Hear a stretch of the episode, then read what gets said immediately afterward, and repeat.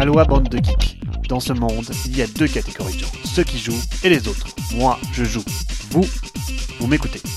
Salut à tous Cette semaine, on rentre dans le vif du salon des scènes. C'est parti pour une flopée de sorties Agra est le prochain jeu de l'auteur révélé par Lagranja M. Keller. Voici un gros jeu de pose d'ouvriers riche en diverses mécaniques. On parle d'un poids de l'ordre de Tzolk'in en difficulté. Ainsi, les actions disponibles ne seront pas bloquantes, au contraire.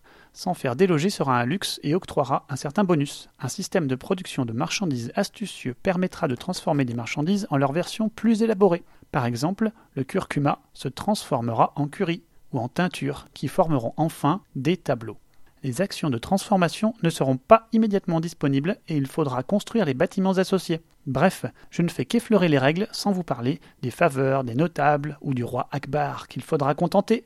Avec des graphismes de Michael Menzel, le jeu devrait rencontrer un bel accueil auprès des amateurs du genre dont je fais partie. Pour couronner le tout, le jeu sera sans texte et la règle en français est déjà disponible. Merci qui Merci Quind. Jump Drive est un Race for the Galaxy en plus simple, plus rapide mais tout aussi intéressant, matiné de quelques similitudes avec The City, voilà le pitch. Il conserve exactement les symboles de l'original, mais cette fois-ci, plus question de choisir une action mais de jouer une ou deux cartes chaque tour. Voilà un jeu de construction de moteur avec très peu d'interaction, toujours. Les symboles vente font tout simplement piocher des cartes en fin de tour, les points sont aussi distribués régulièrement via les symboles de production. Le jeu semble hyper fluide. Je n'avais pas été convaincu par The City personnellement, et j'ai peur que celui-ci soit un peu trop simple et surtout sans la moindre interaction. À vérifier autour d'une partie car le jeu est particulièrement court. Divinity Derby est un jeu familial financé via Kickstarter qui avait attiré mon attention. En effet, vous êtes des dieux qui assistaient à une course de créatures mythologiques. Ces six créatures se valent sur le papier, mais ce sont les dieux joueurs qui vont décider de leur avancer ils vont jouer des cartes qui sont organisées en mains de telle manière que chaque joueur peut voir deux mains de cartes à la fois. Ainsi, à chaque tour, les joueurs devront à tour de rôle choisir deux cartes, une de chaque main. Sur chacune de ces cartes, ils devront choisir la plus petite valeur sur l'une et la plus grande valeur sur l'autre. Ingénieux, non? Ainsi, ils devront petit à petit faire des paris sur ces créatures. On essaye de deviner ce que font les adversaires, mais il n'est jamais simple de détecter le bon pari sur le bon cheval. Le jeu viendra à SN en deux versions, une version avec 6 créatures à peindre en figurines et une version deluxe avec 6 créatures pré-peintes. Voilà un jeu qui m'attire particulièrement. Kitchen Rush, c'est le récent Kickstarter de chez Artipia Games. À l'instar de l'excellent jeu vidéo Overcooked, il vous place dans un mode coopératif pour gérer une cuisine et les nombreuses commandes à honorer. L'originalité, au-delà du jeu, qui est en temps limité, c'est que chaque joueur possède comme ouvrier un sablier. Ainsi, pendant le temps où le sablier tourne, impossible de le bouger. Il bosse, il coupe des carottes, il prépare des burgers, etc. etc. Il faut donc beaucoup se coordonner pour prendre les commandes, faire cuire les ingrédients le bon temps et former les bonnes recettes. Le jeu semble bien fun et sera un must à essayer sur le salon. À voir comment il se débrouille sur le long terme. Clowns of Caledonia. En voilà un autre Kickstarter à succès pour un jeu de stratégie à l'allemande. Le jeu met en scène un plateau qui rappelle Terra Mystica. Sur ce plateau, se placer proche de ses adversaires octroiera des bonus. Avec de nombreuses denrées à transformer et un marché très proche de Navigador, le jeu se place dans la veine champêtre du thème de Agricola. 8 actions possibles à chaque tour et de nombreux choix à suivre. Des contrats seront bien sûr de la partie pour transformer et récupérer des denrées. De nombreuses autres mécaniques et un score un peu partout peuvent faire de ce jeu une réussite ou une salade de points pas très bien composée. Il faudra tester pour se faire un avis, mais je le sens plutôt bien au vu des retours dithyrambiques. Altiplano, c'est le nouveau jeu de l'auteur de Orléans, le backbuilding qui ne laisse en général pas indifférent. On programme des actions similaires à Orléans, difficile de voir comment le jeu pourra se démarquer. Je me le garde tout de même sous le coude n'ayant jamais pu tester Orléans. Otis est la coédition de Pearl Games et Libellude pour un jeu d'optimisation et de course dans le thème post-apocalyptique. Au programme peu d'interactions, mais une course aux objectifs rapportant des points de victoire, avec un principe proche de Conan, c'est-à-dire une file de plongeurs permettant d'activer différents pouvoirs à différentes profondeurs, les plongeurs remontant à chaque fois qu'ils sont utilisés. Il va falloir réunir les bons trésors, combiner les bonnes actions pour doubler les adversaires. Mon avis personnel sur tous ces jeux de course est négatif, je ne les apprécie pas particulièrement, d'autant que celui-ci sent franchement l'interaction super faible et la frustration, voire perte de partie sur un objectif sifflé sous le nez, donc je passerai mon chemin.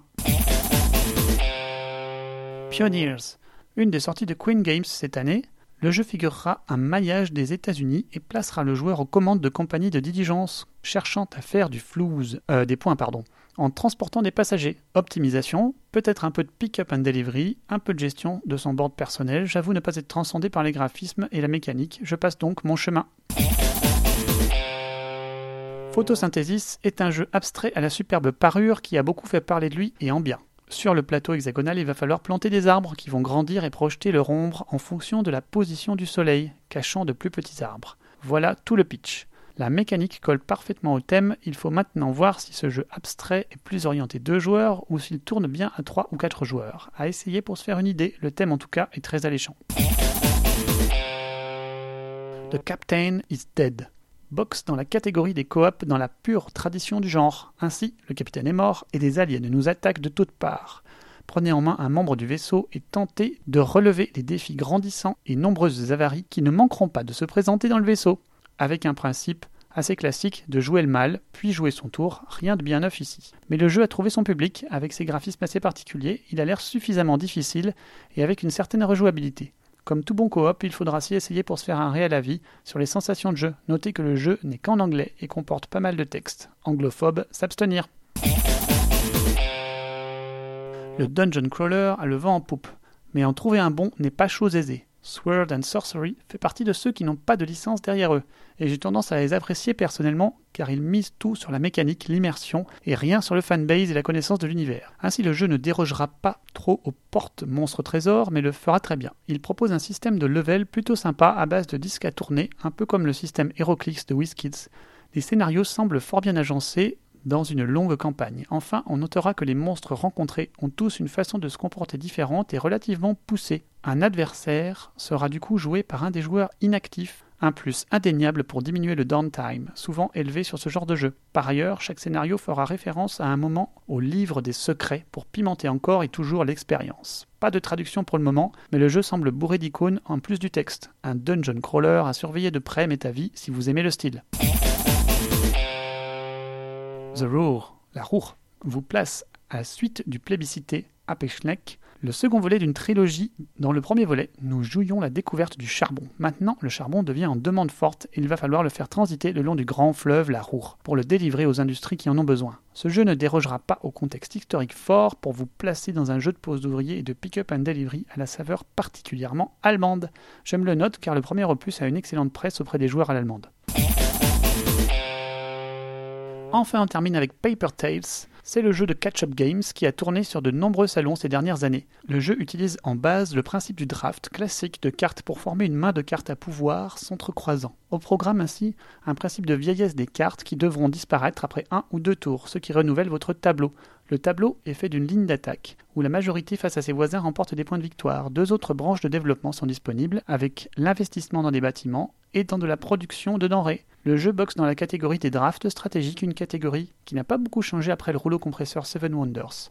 Seul Overseers a tenté une percée avec succès, mais celui-ci pourrait bien connaître un beau succès qui sait. Sa sortie est prévue fin septembre. Allez, c'est terminé pour cette semaine. D'ici là, continuez à préparer votre salon des scènes. Je vous dis à dans deux semaines et jouez bien.